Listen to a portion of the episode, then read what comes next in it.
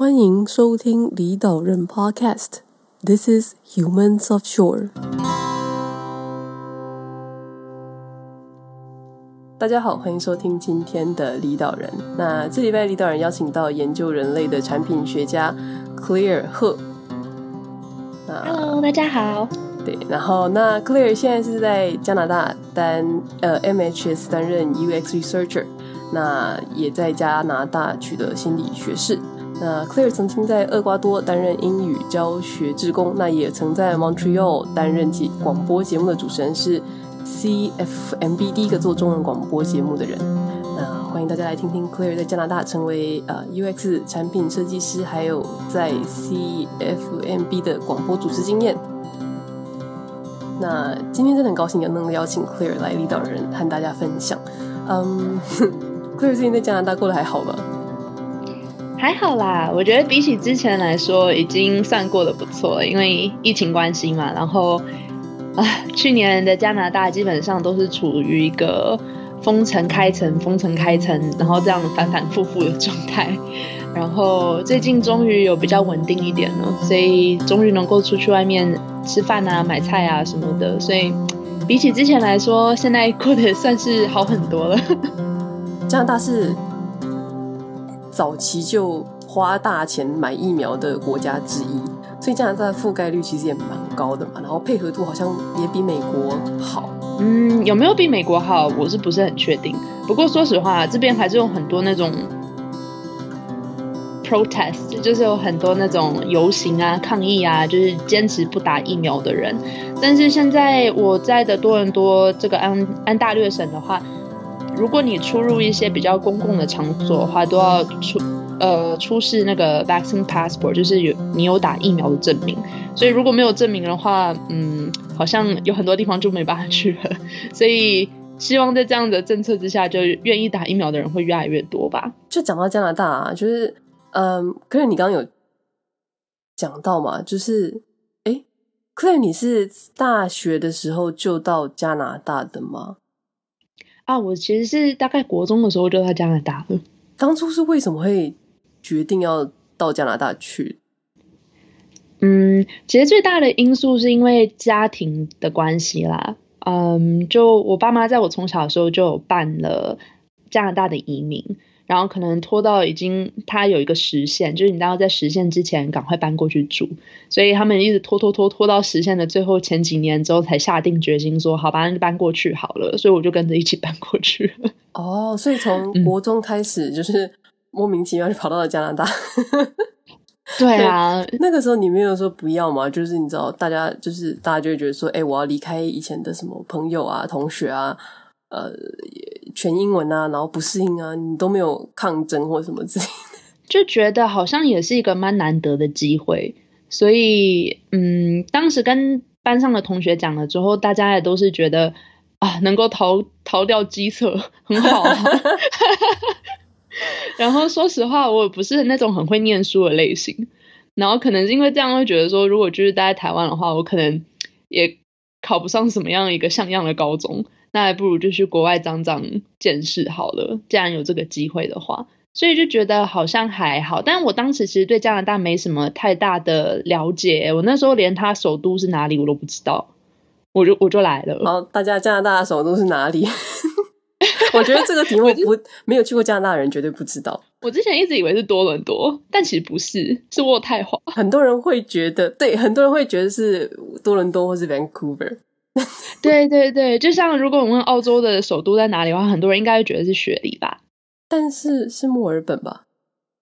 哎，好像是吧？怎么办？没关系，我们不住在澳洲。但是我虽然当时是莫名其妙的就到加拿大，但是我后来大学要念的时候，我是从我们家一开始去搬去 BC 嘛，那 BC 的话就比较啊。天气温暖，然后山明水秀的这样子。那等到要等到嗯要念大学的的时候，我就决定要搬到东部的魁北克去。然后那个时候其实会想搬到魁北克，一部分原因是因为觉得想要离开家里，就想要搬开搬离开家里去体验就是一个人的生活。然后另外一方面是因为那个时候大家不都说魁北克是一个很有欧洲气息或是这种法国文化的城呃的省份吗？那我从来没有去过欧洲，所以就会觉得很好奇，很有很有兴趣想去了解一下。然后不夸张啊，这真的不是我乱编的。但是我当时决定要去魁北克 McGill 念书的时候，真的是丢铜板决定的。那个时候我本来在决定多伦多大学还是 McGill，然后就想说那就丢铜板试试看好了，就有点像普瓦布这样子。然后然后出来的结果就是就是 McGill，所以我就去了。嗯，就去了之后才发现说啊，魁北克冬天真的好冷哦，跟温哥华的气候根本就不是在同一个 level 这样。但是魁北克超美的啊！啊有你有去过吗？我去过，我我高中的时候有去加拿大交换，所以其实我那时候在哦，真的吗？我那时候在，你知道 Stratford 吗？啊，我知道，我那时候去加 Stratford 一年，这样子哦。对，所以然后那个时候我们刚好有忘记什么机会，然后所以有去到那个 Quebec，然后那个就是它那个整个城市是一座。是有城墙，然后是在一个小山丘上面，然后最上面是它的饭店嘛，就是它的 castle，我就觉得哦，超美的啊！对，那个是 Quebec City 吧，对不对？对对对对对，因为毕竟观光客嘛。对对对 啊，对对，我很理解。现在如果你去 Quebec City 的话，看到很多韩国的观光客，好像那边是拍什么鬼怪吗？还是什么？反正就是一个很热门韩剧的拍摄地点的样子。真假？所以有很多 对，所以有很多观光客会特别过去那边拍照。OK，啊、uh,，very random 对。对对对，我觉得这听起来很有趣，就是有在京都有一个地方好像有一个塔嘛，然后那个地、嗯、那个塔也是，就是不知道为什么他在山他在旁边的山坡上有一个地方是他的最佳拍摄点，然后那地方是很美，没错，就是你可以看到一个塔，然后就是都市是平的，因为都是平房，然后就只有那个佛塔是不知道几层楼高，然后那个景色在在呃在下午的时候超级美。然后，但在那里全部都是好像是菲律宾的人吧？啊，就在那里的人，所有人都是菲律宾人，忘记哪一个当东南亚国家了。然后，然后结果为什么会大家都会要去那个景点？是因为那个照片被放在他们的学校课本上，真的哦。所以他们就会觉得说，如果我去日本，就一定要去这个地方，要不然我就不算去过日本。哇，就是我觉得好 random，对，很 random 吗？就跟那个，就跟你刚刚讲那个韩剧一样的概念。哇，真的好 random。但也挺有趣的，对啊，对，我想说，哦，原来如此哦，就是难怪你知道，大家会有一些，就是一张照片会有这么大的影响力，就是一个韩剧会有这么大的影响力，嗯。对对对，所以刚刚 Claire 你讲到，就是你要选 University of Toronto 或是 McGill 的时候，你是用丢丢铜板的吗？对，呃，对，讲起来很丢脸啦，但但是的，那没有，这也是这也是另外一种嗯缘分吗？缘分，因为你知道，大家在像我自己，或者说像我自己，呃，之前聊过一些朋友，他们大家在选学校的时候，当然除了哪一间学校，比如说未来求职，哪一间学校比较好找工作，或者是哪间学校的学费比较便宜，哪间学校比较好。嗯拿奖学金大概是这样子的状态去决定的。的确，当时我爸妈也是觉得说，还是应该选好的学校这样子。但是问题就是说，其实多伦多跟 McGill 两个都算是加拿大数一数二的大学，所以也没有说选另外一个学校就好像放弃一个嗯能够去名校读书的机会。我就觉得还好啦。而且我印象中加拿大人对于这种名校没有什么没有什么名校情结。比较没有这个迷思，我觉得，嗯，有很，尤其是出了社会之后，工作了之后，嗯，会发现很多其实主管阶级的人，基本上很多人都是去念比较名不经传的小学校，或者是甚至是 community college，嗯，就连大学都不算是的那种学分，但出来一样还是可以很成功啊。我觉得这种 mindset 挺好的啦。那能够请 Claire 谈谈你在就是 McGill 的，就是在这个。美丽的 魁魁北克的学校的经验吗？就是譬如说学校，因为它不是在市区内嘛，它它的学校整体是怎么样的氛围？然后，嗯，学生的组成是，你知道，呃，譬如说像美国学校就有很多亚洲人，这样是什么样的一个状态？嗯，其实 McGill 相对其他大学来说，它。我觉得他本土跟法国的学生还是居多，因为有学费上面的优势。就如果你是法国来的学生，或者是说魁北克当地的学生的话，你付的学费是比其他省份过来的学生跟国际学生还要少很多很多的。所以因为这样子，我们有很大一部分的学生的组成是，嗯，要么就是法裔的学生，不然的话就是魁北克当地的的学生这样。那 McGill 的话，我觉得它有一个好处，就是它很有一个学校的感觉。就如果你看多伦多大学的话，它基本上是散落在城市各地的。但是 McGill 的话，就是它有一个小墙吗？小城城墙的感觉，就是在市中心这样围一块起来。然后你从大门进去的话，就能够直接看到学校最大的一个 building。然后旁边就是。夏天的话，就是旁边就是绿色的草地啊，然后有人会踢球啊，在那边念书啊。那 McGill 学校里面的话，有很多都是那种嗯古老的建筑所改建而成的，所以以外观来讲的话，我觉得蛮古色古香的啦。那学校整体的氛围啊，就是一个 play hard study hard 的感觉。就我们学校很著名的一点是说，大家都很会 party。那其中一个原因呢，我觉得是因为魁北克的法律是规定说你十八岁以上就可以喝酒，但加拿大其他地区的规定是十九岁以上才算成年，所以大家一上大学，通常都十八岁嘛的时候就会玩得很疯很疯这样子。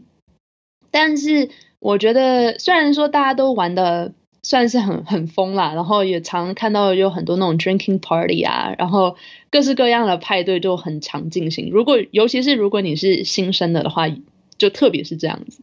但是读书的风气其实也蛮盛的。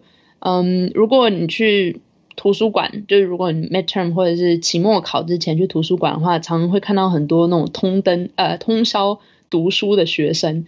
那我自己的感觉。是觉得说，其实大多数的学生也都还是蛮友善，会互相帮助，不太会因为为了要成绩，为了拼成绩，就彼此之间竞争很激烈这样子。如果你比如说缺了一堂课，或者说因为生病怎么样，需要跟别人借笔记的话，脸书上面那种学生社团里面，很多不认识的陌生人也会愿意把他们的笔记分享给你。所以我觉得整体而言，他读书的风气算是我还蛮喜欢的。就是我觉得北美洲这个。规饮酒年龄的这个规定很有趣，对吧？嗯，就是就是他们十五岁还十六岁的时候就可以开车，对，但十八岁才能开始喝酒，然后二十一岁才能投票。这样美国的话，然后就是对对对，然后就想说这个逻辑很奇怪啊，就是开车，我自己是觉得，就是当然，咋是因为你知道风土民，是因为他们有这个交通需求，就是需要开车的这个需求，所以规定才长这样。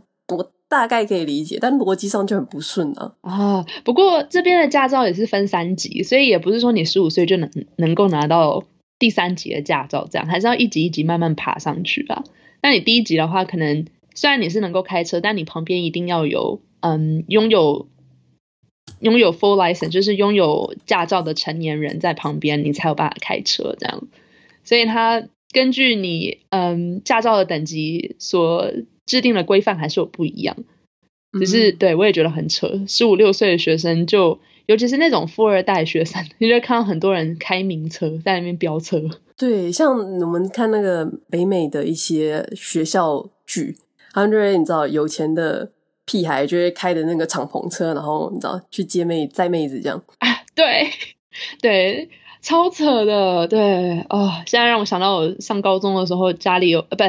就是学校也有同学是那种家里有好几栋房子这样，感觉上就是嗯，大学就是大家玩的很开心，但是也读书读的很努力这样。可是你也有在嗯做广播节目？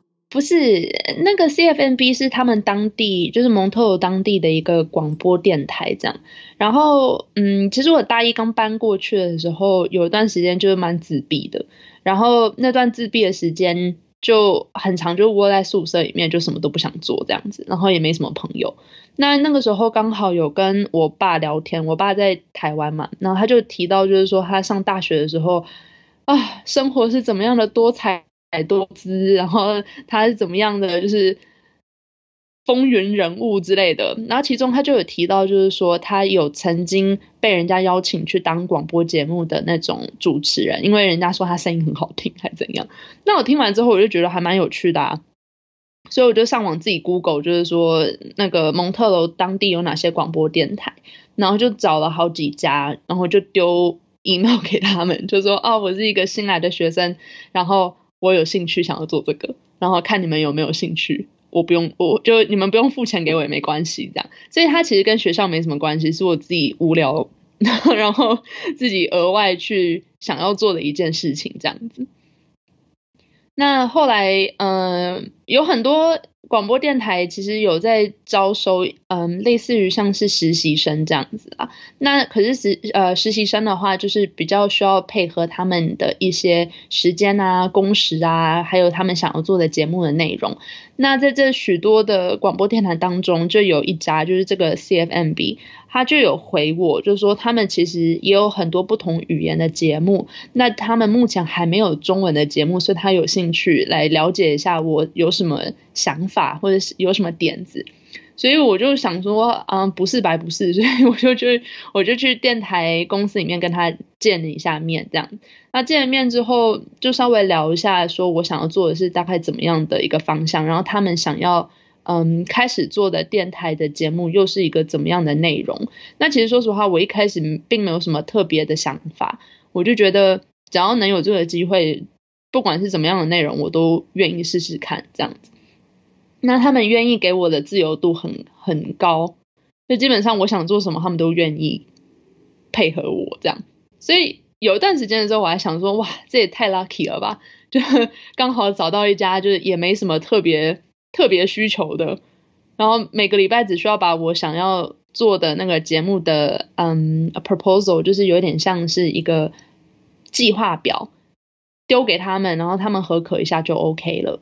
所以当时我就想说，那就先试试看好了。所以一个小嗯一个礼拜当中呢，有一个小时的时间让我是 live 这样子，就直接就是播出我的节目吧，这样。那我就觉得那段经验其实还蛮有趣的。那我广播节目的内容，说实话并没有什么特别的啦，也没有什么访谈之类的。那个时候只是单纯觉得，嗯，蒙特楼的亚洲人还是算是少数嘛。比起像温哥华、多伦多这种华人聚集的大都市来讲，蒙特娄基本上还是以欧洲人为主，就是还是以外国人为主的。那这几年有亚洲人渐渐开始变多的趋势，所以我想说，那他们可能也会想要有个中文电台，了解一下最近 魁北克发生的时事之类的啊。不然的话，如果你在魁北克，就算是去搭地铁好了，有时候广播也是只有法文而已，连英文都没有，所以要能够觉得有融入这个城市的感觉，我觉得是有点困难啦。所以我的节目差不多就是大概聊一下。这个礼拜魁北克发生了什么事情？然后城市里面有哪些活动啊？然后稍微就是有点像在聊天的感觉，然后一个小时就这么过去了。所以整体来说算是非常非常 chill 的一个节目，并没有什么太严谨的结构，然后也没有太嗯正式的一个 structure，就还蛮自由的。这个机会真的很有趣，就是就是，而且刚刚 Claire 你有提到，就是说，就是你当年。就是挑战这个机会的时候，其实那个时候亚洲人还相对少，但现在的话应该就很多了吧？啊，我现在已经不住在蒙特楼了，所以不知道他们那边亚洲人的嗯构成现在是如何啦。但我觉得整体而言，加拿大的亚洲人应该算是蛮多的，稳定上升中，稳定上升中。对对耶，我自己也觉得这还蛮有趣的，就是就是先不讲。它有很多其他语言的广播节目，就是像像台湾，像台湾其实英语的节目也蛮少的，就是广播啦。我们不讲 podcast，我们讲就是就是广播，其实还是以中文居多，然后英文，然后就没有什么其他语言的广播节目了。我会觉得说，其实如果有什么想尝试的事情，就可以去尝试看看，说不定如果以后台湾有。比较多外国人移居过来的话，可能会需要，比方说，嗯，什么其他语言的广播节目或者是新闻节目，说不定这个需求也会日渐增加。那到时候其实都还是有一定的呃市场需求啦，我觉得。可是你在大学的时候念的是心理相关的吗？对，就是我不知道，就是以前呢、啊，就是他在。可能十年前讲到心理系的话，大家通常都会直接就是膝反射就会想到，譬如说心理咨商或是心理治疗相关的职业。但是，但是就是在很这个节目很早期的时候，就有遇到一些 UX 做 UX design 的朋友，那他们那时候就有说，就说呃，在做 UX 就是 user experience 这件这个这个领域的时候，其实也会需要心理专业的协助。嗯，能够请 Claire 跟我们聊聊，你怎么会决定要走 UX design，而不是去就是走你知道很传统的心理智商路线？其实这是一个很现实的理由，就是我毕业之后，其实当时并没有决定要做什么。然后我大学在念书的时候，很多时候也并没有想过以后到底要。干嘛？就也没有想过要去做专业的心理治疗师，所以大学的时候就有一种得过且过的感觉。那毕业了之后就觉得说，嗯，我成绩不够申请研究所嘛，而且说实话，我也不是很清楚到底心理智商是不是我真正有兴趣的部分，所以就想说先出来工作一段时间。那我第一份工作是有点像数位数据分析的工作。在我们的公司里面呢、就有非常非常多的 UX designers 或者是 UX researchers 这方面工嗯的员工存在。这样，那我跟他们聊过之后，发现说他们其实工作的很大一部分就是去了解我使用我们产品的使用者，然后他们在使用我们的产品的时候会有一些感受，会有一些需求。那我们要怎么样才能够让我们的产品能够更好的去解决或者去迎合他们的需求，所以我就觉得哇，这个基本上就是我心目中那种理想的，能够跟别人聊天，能够去了解别人的那种工作嘛。所以我就对这一块突然变得很有兴趣。那其实一开始我觉得这要找这方面的工作有一点点困难，是因为。很多 UX design 的工作需要你有 design 的 background，就如果你对设计是完全一窍不通了的话，你对于那些软体程式什么都不会用了的话，其实要找这方面的工作是有点困难的。那 UX research 跟 design 最大的不同呢，就是 design 比较像是，嗯，需要去实际上把使用者的需求给实体。画出来的感觉，那 UX research 就比较像是纯研究的感呃的部分，就它比较着重于在了解客户需求、了解市场需求，然后了解使用者需求的这一部分。那我觉得跟我本身的兴趣比较相符，就我很喜欢跟别人讲话，但是对于当时刚毕业的我来说，要把喜欢跟别人讲话跟就是能不能当饭吃，好像。距离有点遥远啊，但后来我发现有 UX research 之后，才觉得说，哦，好像有一个有这么一个产业，有这么一份工作，是能够把我的兴趣跟嗯，实际上能不能把它当成正职工作的这个可行性给结合起来的这种感觉，所以我在想说，哦，那不然的话就是试试看好了。这样，刚刚我看到你到就说，你一开始在找 UX 工作的时候，会希望有设计背景。但是我之前遇到的，就是做 UX UXUI 的人，他们都说他们很多的同事都是心理背景的，所以到底哪边比较好找工作？我觉得是这样子，嗯，有设计背景的话呢，比较能够，嗯，比较容易上手，就是一些实际上会需要用到的软体啊、程式啊，然后。嗯，会比较了解上，就是设计上要怎么样去去 design 才有办法，嗯，让这个产品实体化这样子。但是要怎么到达那一步，可能就需要比较多心理方面的专业。就比方说，你要怎么样，你要怎么样问对的问题。就如果你跟一个使用者，你们有比如三十分钟的面试时间。你可能，如果你问了错误的问题，或者说如果你可能问了一个比较有误导性的问题的话，那你得出来的结果可能会跟你实际上真正需要的结果非常非常的有差距，就可能天差地远这样子。所以我觉得心理学跟 UX 之间最大的连接就是，他们两个都是很需要去用心了解对方，就是用心去了解。人类这样，就如果你用不同的方式去问人，可能心底都不是很清楚你自己到底是一个怎么样的想法。那我们的工作就是要怎么样用一个有效的方式来引导他们，能够把自己心里深处的想法真正的清楚的表达出来。那这其实还蛮困难的，因为每个人习惯的沟通方式都不太一样嘛。有些人可能比较礼貌啊，有些人可能比较迂回啊，有些人可能会希望你用一个很直接的方式来问他。那你总不可能对每个人都说，哦，你喜欢这个 iPhone 的什么？你不喜欢这个 iPhone 的什么？那这当然是一个很直白的方式，但不一定能够嗯让你得到你真正需要解惑的一个一个答案。所以我觉得跟人之间的相处是这个就是 UX in general 最困难的一个地方。就是我觉得刚刚提到这个理解客户需求这件事情，不只是 UX 而已，就是嗯很多工程师他们在抱怨，就是你知道。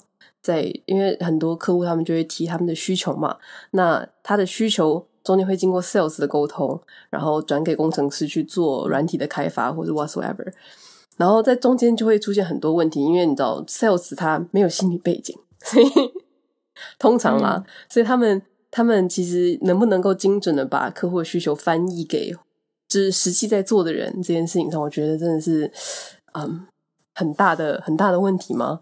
就一个大大的问号，然后我觉得由 sales 来做这个沟通，其实有另外一个问题，就是说有时候使用者的需求跟公司整体的需求可能不是同一个，就可能使用者会希望有比如说这样子的功能，但是公司可能会觉得说不值得花那个时间跟钱来去开发这个功能。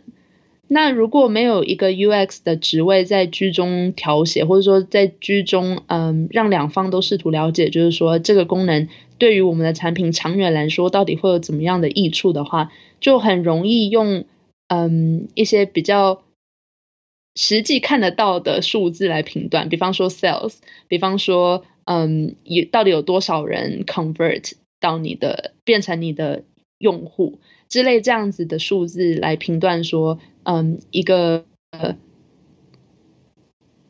产品开发的走向到底应该要怎么办？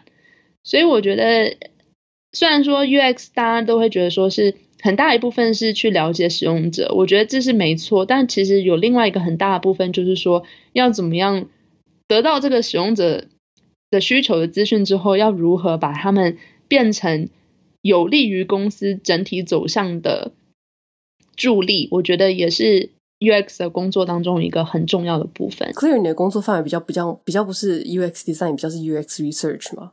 啊，对对对对。那你自己最喜欢这个 UX research 的哪个部分？或者说，嗯，这个 UX UX research 它的过程是什么？然后你最喜欢哪个部分？我觉得通常 UX research 呢，嗯，分成好几个阶段。那第一个阶段就是你稍微制定一下你这个 research 的。目标是什么？然后你要采用怎么样的呃 method，就是你要用怎么样的方式去完成这个 research。然后你需要的嗯参加者就志愿者 participant 大概是怎么样的人？那这些制定好了之后，你就 move on。其实这中间你可以有非常非常多的不同的方式来做啦。但基本上你就是去 conduct 你的 research，你去完成你的研究之后呢，嗯，第三个部分就是把这个研究的结果分析了之后，然后再跟你公司内部来做这个分享。我觉得我最喜欢的应该就是实际上去嗯去做这个研究的时候吧，因为你可以跟很多不同的人说话，那根据你产品的不同，你可以跟很多各式各样的使用者去说话，去了解他们一天当中到底去做些什么，然后他们在怎么样的时候会需要用到你的产品，然后他们整体而言是个怎么样的的人。那我觉得这就是这个产业当中很迷人的部分，就是说已经不是可能，如果你平常在看，嗯，你的产品到底做得好或不好的话，你看的就是数字嘛。看的是你有多少使用者，看的是你赚了多少钱。但是当你真的有这样子的机会去了解那个荧幕背后你真正的使用者的话，他们就突然变得好像活生生的人这样子。那他们有不同的需求，不同的故事。那当你把这些需求啊，嗯，这些他们提供出来的他们的嗯经验、他们的生活去做分享的时候，我觉得比较能够站在他们的角度来做思考，然后比较能够站在他们的角度来想很多事情。那基本上正呃成功了的话呢，就能够是一个很正面的循环，就能够间接的影响你整个公司、整个 team。也都能够从使用者的角度来思考，而不是以公司利益的角度来思考而已。思考的那个立场、那个出发点真的是完全不一样的。那个同理心很难。就是 UX UI 在台湾其实不好找工作，呃，然后再加上就是一些中小型企业，所以对他们来讲，能够获得那个营收，就是有那个实体的那个比较重要。那对于像这种比较软性，呃，就比较没有那么重视。那像在加拿大。UX 算是一个很热门的行业吗？我觉得现在变得越来越热门了耶，尤其是北美。那还有欧洲，我有看过很多公司现在也都有 UX 的部分。所以说实话，如果你是 Tech Company 的话，基本上都有 UX 相关的职位这样子。尤其是如果你是那种比较新创型公司的话。所以其实我也蛮惊讶的，因为好像台湾这一块还不是说非常的嗯主流或是非常的常见，所以之前我有想过要不要回台湾找工作，但是觉得好像好像找不太到的感觉。就是通常大家回去就是哎薪水好低，不是连工作都没有啊？对，就 是回去讲说我是做这个的，可能啊。不知道诶，就算是现在，其实说实话，北美还是有很多公司会把嗯 UX 跟其他类类似性质的工作给搞混。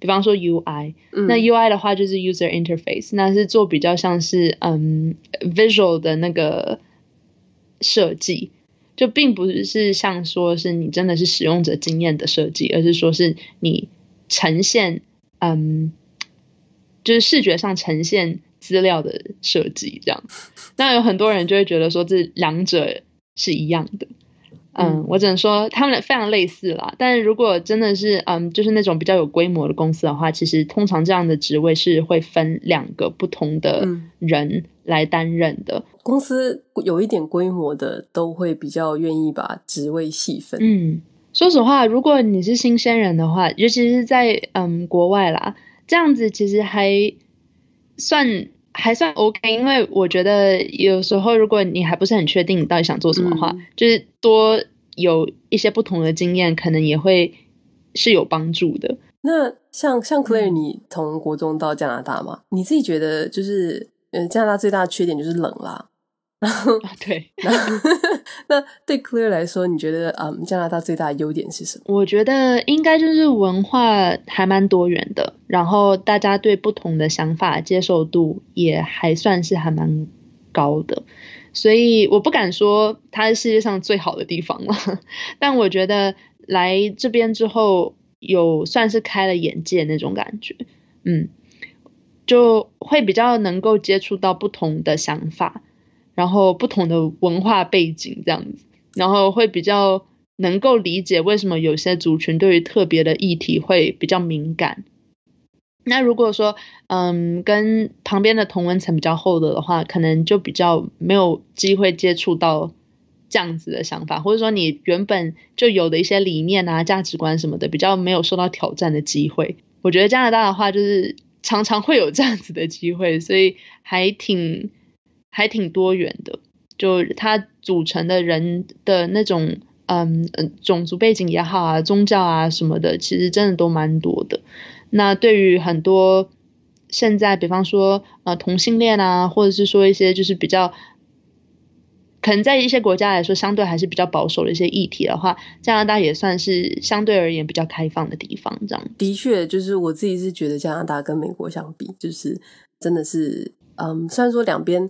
一边是大熔炉啦，然后加拿大也是，就是嗯，提倡多元文化，但我觉得两边的整体感觉其实不太一样。我觉得这是因为很多人来到加拿大之后，其实他们还是相当程度上的能够去保留他们原本国家的一些传统跟特色。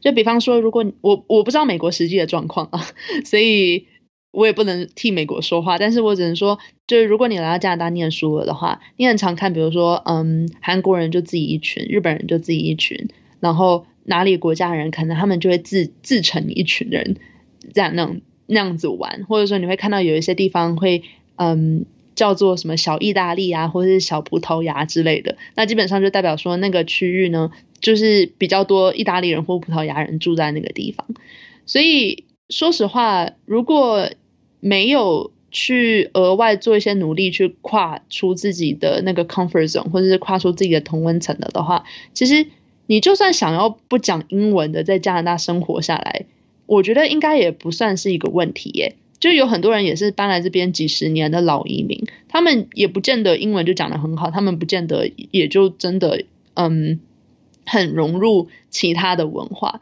但我觉得加拿大的优点就是，如果你有这个意愿，想要去了解、去接触其他不同文化的话，那你有这个机会。像 Claire，你刚刚其实也有提到嘛，就是你曾经有想说去找台湾的工作，那你自己有嗯回台湾发展的计划吗？还是目前的话？我可能还是会比较倾向于留在加拿大，但是未来的话，我觉得很难说诶，因为我的父母都还在台湾，然后如果说要这样子一直相隔两地的的话，那未来要怎么样照顾他们也是一个一个问题，一个目前为止还无解的问题，这样子。对，但是以短期来讲的话，因为。也也是因为我工作的关系啦，我觉得好像在台湾也比较，嗯，比较没办法找到类似的工作，所以其实说实话会有点担心回台湾的话会不会有点格格不入的感觉，就是不过不仅是嗯工作上可能没有办法找到类似的职缺，那社会上就生活上了的话，不知道还有没有办法完全融入台湾的。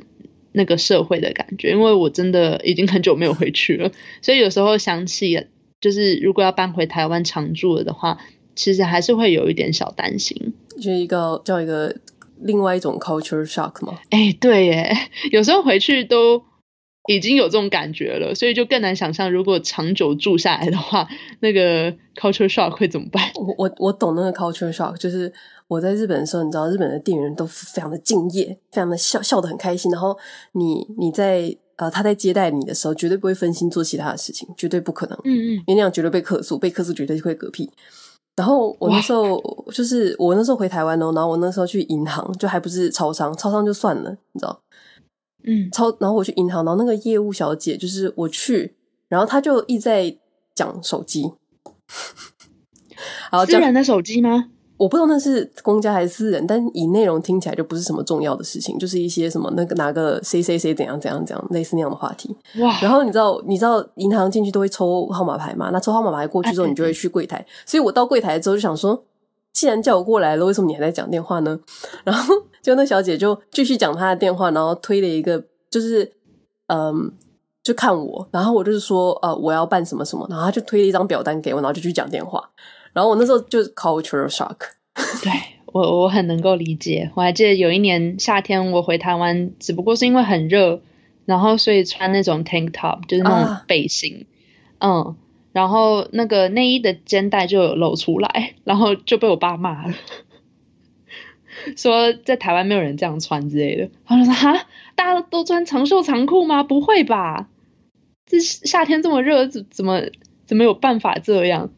所以我觉得啊，好吧，就是有很多需要适应的地方。讲到你爸啊，我有一个很，哦、我有一个觉得逻辑上很奇怪的地方，就是国中的时候，你爸跟你妈决定要移民加拿大，就把你拖到了加拿大。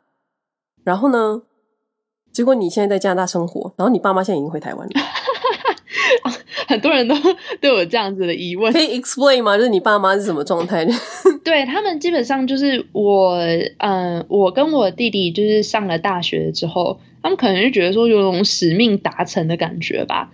然后加上我刚刚有提过，就是我们以前在 BC 住的地方就是一个很偏僻的那种小镇，那说实话真的没有什么好玩的。然后要讲，嗯，什么生活丰富或是可以做的事情的话，就是远远比不上台湾。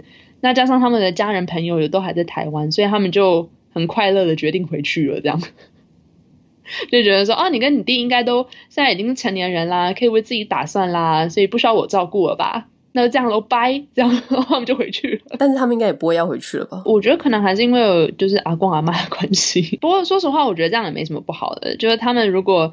有自己想要过的生活的话，也不见得一定要跟小孩绑在一起，嗯、所以他们开心就好。对，我自己是觉得最有趣的事情是，就是你知道，但决定要，因为移民是一个很麻烦的事情，很困难、很麻烦的事情，嗯、所以当初决定要移民的时候，我以为他们是因为喜欢加拿大，你知道，自己喜欢加拿大，所以决定要去。好像不是诶、欸，因为我听到的都是哦，还不都是为了你们两个之类的。OK，所以看起来好像是。为了教育的原的的关系，然后他们早早看得出来我不是念书的料吧？会 Okay. 觉得说女儿就是待在台湾就没出路了。我还想说，如果以后有机会就转成心理咨商的话，不知道在台湾会不会比较有市场？感觉好像还算是。